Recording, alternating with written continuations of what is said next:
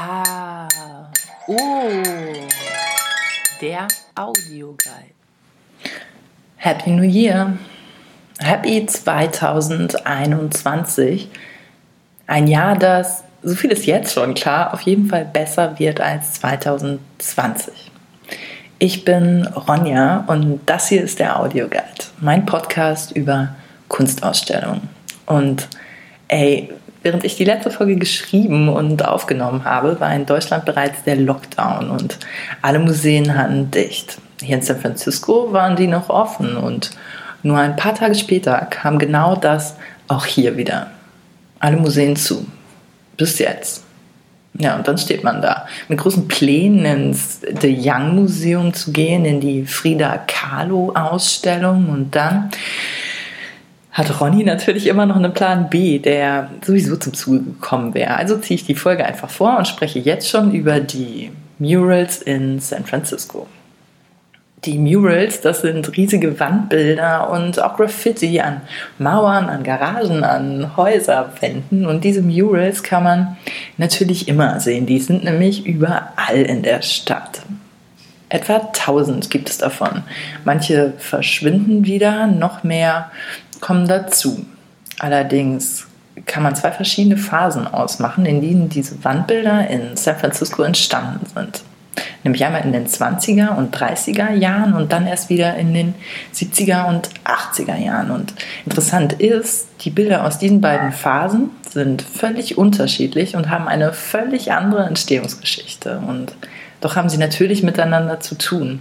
Ich will über beide reden, aber zuerst über die frühe Phase der 20er und 30er Jahre.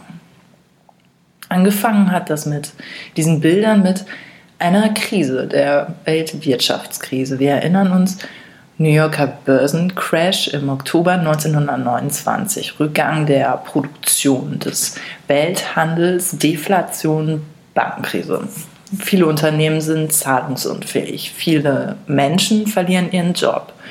Die Arbeitslosigkeit liegt 1933 in Amerika bei 25 Prozent. Doch die US-Regierung hat einen Plan und zwar investieren. Und mit investieren meine ich so richtig investieren, um die amerikanische Wirtschaft wieder zum Laufen zu bringen. Und das ist dann das, was man heute den New Deal unter Präsident Franklin D. Roosevelt nennt. Es wird investiert in neue Jobs, in Sozialprogramme für Familien und in neue Schulen, neue Museen, neue Straßen, öffentliche Gebäude jeglicher Art und die wiederum werden dann gebaut und verziert von ja, den Künstlern. Denn auch die waren natürlich betroffen, hatten keine Aufträge, bis sie von der Regierung engagiert und bezahlt werden. Insgesamt vier Förderprogramme für Künstler gibt es mit dem New Deal. Alleine das erste, das Public Works of Art Project, sorgt dafür, dass 14.000 Künstler wieder eine Beschäftigung haben und damit auch dafür, dass 15.000 Werke entstehen. Und was waren das eigentlich für Künstler, die da gefördert wurden und die die Murals gemalt haben? Der berühmteste von ihnen ist wohl der mexikanische Maler und Ehemann der noch berühmteren mexikanischen Künstlerin Frida Kahlo, Diego Rivera. In Mexiko haben Wandmalereien nämlich eine lange Tradition und werden Anfang des Jahrhunderts als Nachrichtenmedium für politische Slogans in der mexikanischen Revolution gerade wieder sehr populär. Und Diego Rivera ist eigentlich der Künstler, der die Murals nach Amerika brachte. Und wenn man fragt, warum es gerade in San Francisco so viele davon gibt, dann muss man sagen, das ist auch und zu einem großen Teil ihm zu verdanken, der hier gearbeitet hat. Und nicht nur Diego Rivera, sondern auch viele seiner Schüler waren unter diesen Malern dieser Wandbilder in San Francisco. Sie alle alle wollten eine Kunst, die nicht einfach für sich, sondern für die Bevölkerung, für deren Weiterbildung da ist. Sie alle wurden von der Roosevelt-Regierung gefördert. Sie alle sind aber auch einige Male mit der Regierung aneinander geraten. Warum? Weil sie politisch deutlich linksorientiert waren. Und links, das bedeutete in den 30er Jahren so viel wie anti-amerikanisch. Und jetzt habe ich mir ein Wandbild ausgesucht, zu dem ich ein bisschen mehr sagen möchte. Es ist eins von Diego Rivera und es ist von 1940, also aus einer Zeit, als seine Frau Frida Kahlo ihn in Sachen Berühmtheit noch nicht abgehängt hatte. Das war erst Jahre später. Damals war tatsächlich er der große Künstler, der bewundert wurde und auch hoch gefragt war. Und er sollte jetzt für das City College in San Francisco ein Fresko malen. Und er malte ein 6,7 Meter mal 22,6 Meter großes Gemälde, das auf fünf thematisch eigenen großen Abschnitten besteht und dass das Pan American Unity Mural heißt. Insgesamt geht es darin um die Zusammenführung von hochentwickelter Technologie und Industrie in Nordamerika einerseits und von traditionellem Kunsthandwerk Mittel- und Südamerikas andererseits. Beziehungsweise ist einerseits, andererseits schon wieder falsch, denn was Diego de Rivera in seinem Bild macht, ist beides zusammenführen und Symbolisch für diese Zusammenführung steht im Zentrum des Bildes eine Maschine und eine aztekische Göttin, die miteinander verbunden sind. Aber fangen wir doch vielleicht an mit dem ersten der fünf Abschnitte.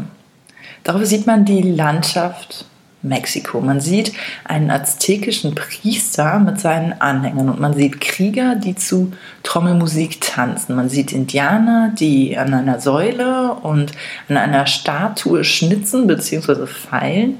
Man sieht einen Erfinder mit einem Paraglider hantieren und andere Krieger beim Fertigen von Schmuck. Man sieht also das traditionelle Leben in Mexiko. Mit dem zweiten Bildabschnitt kommt man dann schon langsam in Nordamerika an. Man sieht zwar noch den mexikanischen Künstler Magana, ich hoffe, ich habe das jetzt richtig ausgesprochen, bei der Arbeit an einer Schlange. Man sieht aber auch San Francisco und seine Skyline.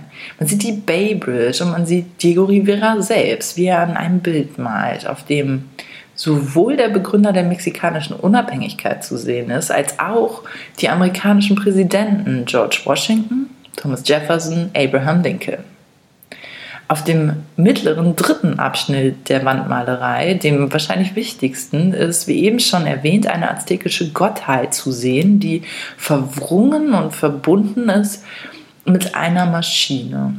Und weiter unten schnitzen zwei Künstler an einem Rambock in Schafsform, dem Symbol des City College, für die das gesamte Bild ja eigentlich bestimmt gewesen ist. Und ganz unten sieht man dann Rivera selbst, der mit der amerikanischen Schauspielerin Paulette Godard und daneben seine Frau Frida Kahlo.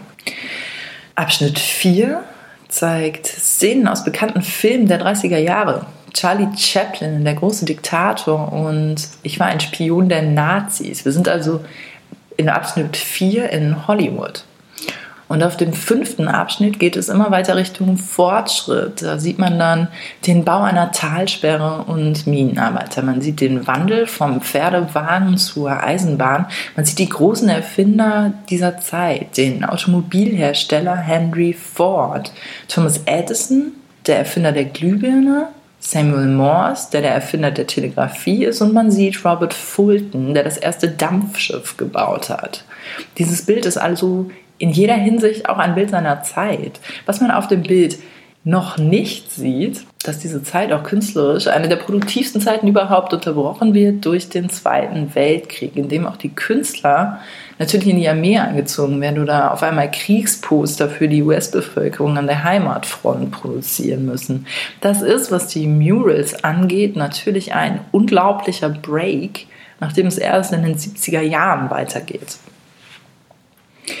Und die Murals ab den 70er Jahren haben, außer dass sie bunt sind und auf Wände gemalt wurden, eigentlich nicht viel gemeinsam mit den Murals der 20er Jahre. Aber vielleicht, bevor ich erkläre, was ich meine, ein bisschen was allgemein zu Urban Art. Denn Urban Art, das ist ja ein weiter Begriff, wobei erstmal heißt Urban Art ganz einfach Kunst im öffentlichen Raum.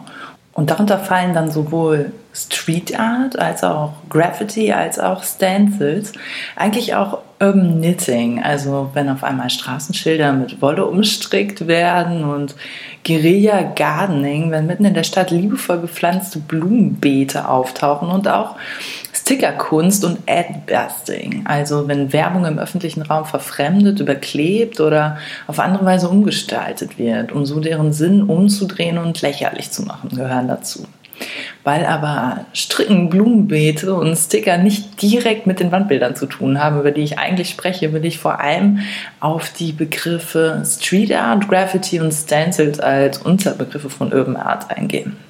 Und fange einfach an mit Street Art. Street Art kann legal sein, ist aber öfter der illegale Zweig von Urban Art, der meist aber nicht zwingend ohne Auftrag, also selbstbestimmt erfolgt, weshalb auch die meisten Street Art Künstler anonym bleiben und nur mit Pseudonymen arbeiten.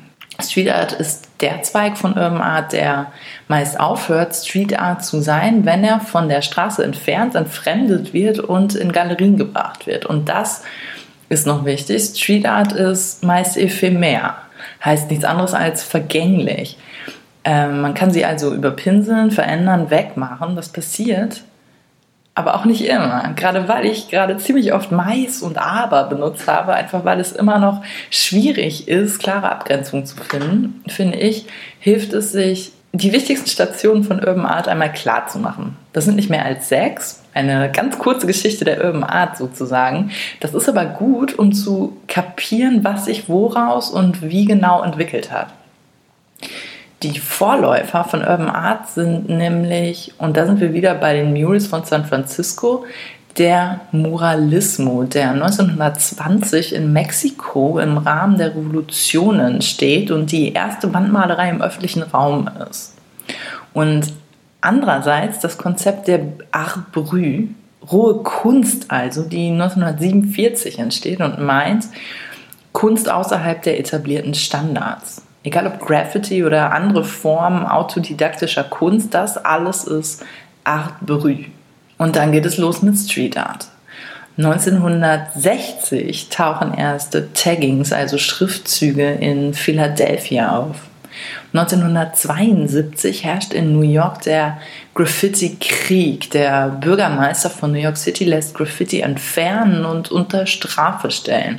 1980 beginnt Keith Haring, der heute berühmt ist für seine bunten comicartigen Männchen, Werbetafeln in der New Yorker U-Bahn zu bemalen. Doch schon zwei Jahre später hängen seine Werke in Galerien und damit beginnen sich die Werke der Street Art zu etablieren. Damit wird Urban Art legal. Es gibt auf einmal Messen und Ausstellungen für Street Art und Urban Art, die von etablierten Museen wie dem Tate London organisiert werden. 2005 avanciert der Sprayer Banksy zum weltweit bekanntesten Street Art Künstler. Sein teuerstes Gemälde heute, nur um mal so eine ungefähre Vorstellung zu bekommen, die Wolft Parliament, also das zurückentwickelte Unterhaus von 2009, auf dem man statt Politikern Affen im britischen Unterhaus sitzen sieht und das vor einem Jahr für die Rekordsumme von 11 Millionen Euro versteigert wurde. Und damit kommt man auch zu Graffiti. Denn Graffiti gehört auf jeden Fall zum Zweig der Street Art. Graffiti, das können Bilder, Schriftzüge oder Zeichen sein. Das ist Vandalismus für die einen, für die anderen Kunst am häufigsten unter den verschiedenen Formen von Graffiti ist das Writing, also Schriftzüge, bei dem es um die Verbreitung des Namens oder Pseudonyms in einer einzigartigen, innovativen Gestaltung geht, um dann klar Bekanntheit zu erlangen. Und dann gibt es noch Stencils oder Schablonenkunst, die auch Graffiti sind, äh, die aber mit Hilfe von, wie der Name schon sagt, Schablonen entstehen. Und die Murals die gehören meist zur legalen Urban Art. Und bei denen bleiben wir dann jetzt auch. Und zwar jetzt bei den Murals aus den 70er Jahren, für die der Mission District in San Francisco total bekannt ist.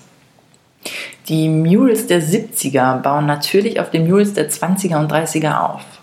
In San Francisco gibt es dadurch ja bereits eine Tradition von Wandbildern und trotzdem haben diese hier aus den 70ern nicht besonders viel gemeinsam mit den Murals der 20er und 30er.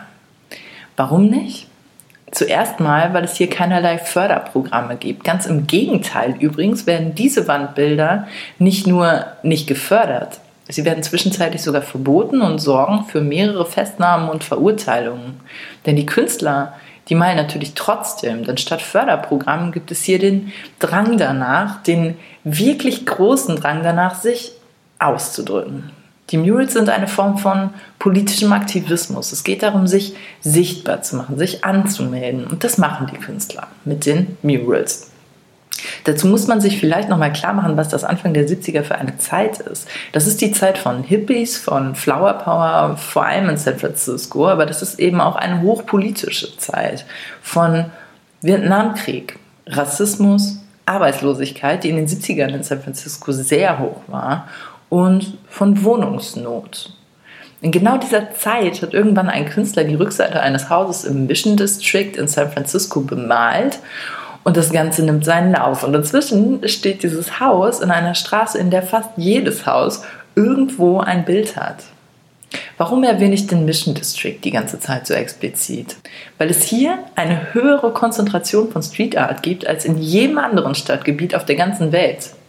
Der ganze Stadtteil ist ein Kunstwerk, wenn man so will. Also ich bin da wirklich durchgelaufen und wusste gar nicht, was ich zuerst fotografieren soll. Und interessant ist hier eben auch, dass das ein Stadtteil ist, in dem besonders viele Familien mit mittel- und südamerikanischen kulturellen Hintergrund leben. Auch Carlos Santana, nur ganz nebenbei erwähnt, ist hier übrigens aufgewachsen, nachdem er mit seiner Familie aus Mexiko eingewandert ist. Wir wissen schon, Murals ganz ursprünglich kommen aus Mexiko. Es ist also logisch, dass genau hier in Amerika die Murals wieder populär werden. Es gibt aus den 70ern die klassisch gemalten Wandbilder, aber auch von Surrealismus und Pop Art sind diese Bilder hier geprägt. Und je weiter man geht, desto mehr Graffiti und Stencils gibt es hier inzwischen auch. Und spricht man über die Wandbilder im Mission District, muss man auch über Precita Eyes sprechen. Denn Precita Eyes ist ein Verein, eigentlich der Verein, der sich seit 40 Jahren um die Pflege der Murals kümmert, um die Vermittlung von Aufträgen an Künstler und um verschiedene Guided Tours, bei denen man die wichtigsten Murals des Viertels sehen kann. Und da komme dann ich ins Spiel, denn ich habe den Verein angeschrieben und habe eine kleine Privattour bekommen. Ich konnte mit Patricia Rose von Prestige Eyes sprechen. Patricia ist seit Jahren dabei, seit Jahrzehnten eigentlich. Und sie ist selbst Künstlerin und wie sie dazu gekommen ist, das hat sie mir auch erzählt. Und das gebe ich vielleicht als eine Art Vorstellung jetzt einfach mal zum Hören. Also Meet Patricia Rose. The moment I will share with you is going way, way back into my earliest childhood. I think the very first mural I ever did, with the help of my older sister, was completely illegal. we, uh, we found some of our mother's lipstick and we started on the wall. Which, of course, when she walked in and found us doing that, she was horrified. But here's the thing. Instead of punishing us, she uh, went to the hardware store, bought some blackboard paint, and she painted a wall for us in our bedroom, though, for chalk. She made a wall into a chalkboard and then kept us supplied with chalk, colors to uh, encourage us to work on walls. Und bevor es gleich um ein paar der Wandbilder geht, wollte ich noch was vorspielen. Patricia hat nämlich auch von Precita Eis erzählt, was dieser Verein genau macht, was er tatsächlich ist, auch für sie und dass er so viel mehr ist als nur ein Verein. Das ist das, was sie sagt.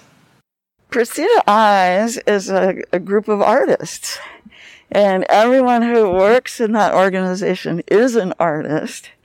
But we are also designated as a nonprofit organization. So we have a formal structure. We have a board of directors and we have a a very devoted staff, including me. but the main thing that we do is design and paint murals. But we are also educators. And that's a big part of what we do is teaching people how to paint mm-hmm. murals or teaching people about our murals through tours like this. That's a really important thing for us to share that information, especially teaching people how to paint murals. Because it encourages them. You don't have to hire us. it's actually not that complicated. Here's how we do it, and you can do it too. And so we feel that we're directly responsible for many of the murals in this neighborhood, but we are indirectly responsible for many more. Zusammen mit Patricia habe ich mir bei unserer Tour also einige der Murals angesehen und sie hat mir die Geschichten dazu erzählt. Denn oft geht es um Geschichten der Community, die nicht vergessen werden sollen oder um Traditionen der Einwandererfamilie. Und von diesen Geschichten habe ich zwei mitgeschnitten und die gibt es natürlich auch zum Hören. Hier und jetzt. Das erste Wandbild, um das es geht, heißt Precita Valley Vision und ist von 1996. Mit Precita Valley ist die Gegend rund um einen Park im Mission District gemeint, den Precita Park. Man sieht auf diesem Mural ein junges Paar und über ihnen einen Engel mit weit ausgebreiteten Flügeln. Und im Precita Park aus dem Titel ist in den 90ern ein großes Unglück passiert, das mit dem jungen Paar zu tun hat. Und was genau passiert ist und was das mit dem Engel eigentlich soll, der im Titel des Bildes als Vision bezeichnet wird, das erzählt jetzt Patricia Rose mal lieber selbst, denn die kann das am besten. The, the mural represents the, uh, the vision that appeared on the side of our church a few days after the tragic killing of two of our teenage kids in the park. Um, and the, the vision was remarkable and it drew hundreds of people every night uh, for nearly a year. And it, it was a very beautiful image. Some people thought it looked like an angel. And that's what the mural represents is a big motherly angel. Some people thought it looked like the Virgin Mary or Jesus or Saint Francis. But whatever people saw in there, always it was very benevolent and loving and it was something that really helped to heal our community after the tragedy that we had experienced, losing two of our young people. So the, the mural was really to celebrate the, the healing and the, the way that our community has the ability to heal itself as we look out for one another. Das Paar, das man sieht in dem Bild, ist also bei einem Picknick in dem Park von einem geistig verwirrten Mann aus dem Nichts und ohne Grund erschossen worden. Es geht aber nicht nur um dieses Paar und diese Tragödie, es geht auch um das, was danach passiert ist. Wochenlang bemerken die Bewohner des Viertels nach dem Mord ein Glühen des Himmels und das muss so intensiv und auffällig gewesen sein, hat Patricia erzählt, dass es als Zeichen des Himmels interpretiert wurde, als Trost für die Familien der beiden Teenager, die gestorben sind. Es gibt also auch diesen ja sehr hoffnungsvollen Teil der Geschichte. Und das zweite Wandbild, über das ich mit Patricia Rose gesprochen habe, ist eines, das sie selbst gemalt hat. Es heißt La Virgin Cita und ist aus dem Jahr 2000. Darauf zu sehen die Madonna. Allerdings nicht irgendeine Madonna, sondern die Lady von Guadalupe die Lady von Guadalupe ist 1531 in Mexikos Stadtteil Guadalupe, daher der Name, einem Mann erschien, der daraufhin eine Kirche für sie erbauen ließ. Und in Mexiko ist die Lady von Guadalupe echt ein großes Ding und die Geschichte hinter dem Bild tatsächlich sehr populär und in länger kann die noch viel schöner natürlich die Künstlerin selbst erzählen. But the, the Virgin of Guadalupe, I don't know how familiar you are with her legend, but she's very, very important in the uh, Latino community, the Spanish speaking community. Um, the story is that this is like around 500 years ago in Mexico, that a young man whose name was Juan Diego uh, was up in the mountains around Mexico City. It's very high, mountainous there, and it was in December. It was very cold, and he was just up in a really remote spot. And she appeared. She just appeared, just glowing, the rays of light coming from her. And, and she was wrapped in this beautiful blue blanket that almost looked like the sky with stars in it. And she told him to go back to his village and tell the priest there, it was very important, that they would build a chapel to her on that spot. And so he went running back to the village to tell the priest. And of course, people thought he was crazy. No one could believe a story like that. So nothing happened. But not long after that, again during the evening, he was up in that spot again. And she appeared a second time. And she told him again, you need to tell the priest in your village. It's very important to build a chapel for me on this spot. And so again, he runs back to his village and tries to convince people that he had had this beautiful vision with a very important message. And again, people, th- you know, Juan Diego is crazy. He's just crazy. So again, nothing happened. But the magic number three, he was up there again and she appeared a third time. And she spoke to him again. She said the same story. You've got to go back to your village, convince the people to build a chapel to me right here.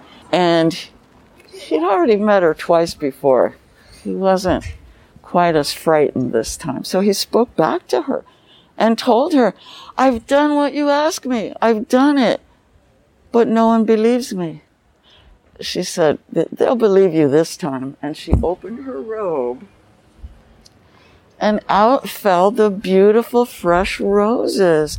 And again, it's up in the mountains in December. It's very cold. Roses do not bloom in that condition. So he took off his cloak, which is what you see here. This is just his rough, simple cloak. He took it off and wrapped up the roses and went running back to his village to tell them, you know, I saw her again. She had, but this time he had the proof and he opened up his cloak and there were the roses, but also on that piece of cloth was the image of her. And that cloth still exists with the image of her on it. And they have, they built the chapel. They, they did. And actually it became the Grand Cathedral in Mexico City. It's a huge cathedral.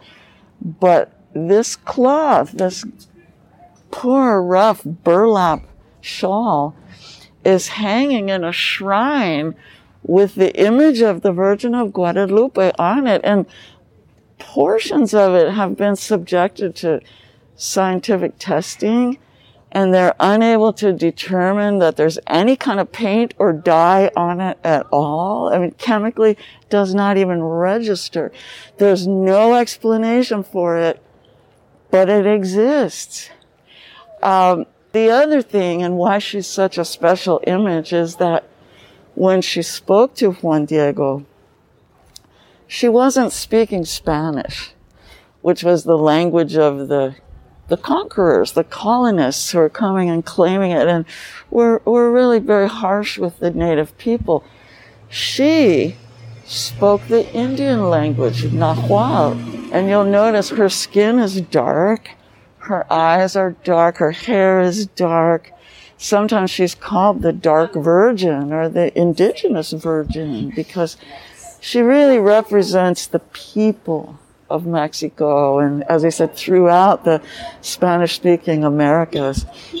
She's just a very important icon. Das war jetzt also ein Bild, das eine Tradition der mexikanischen und südamerikanischen Einwanderer in San Francisco erzählt und dadurch aufrecht erhält, sodass es immer weitergeht mit der Tradition der Lady von Guadalupe. Genau wie mit dem Audiogeist. Der geht auch immer weiter. Nur nicht heute. Denn das war's wieder mit meinem Podcast über Kunst. In dieser Folge ging es um Urban Art und um die Murals von San Francisco. Ich bin Ronja.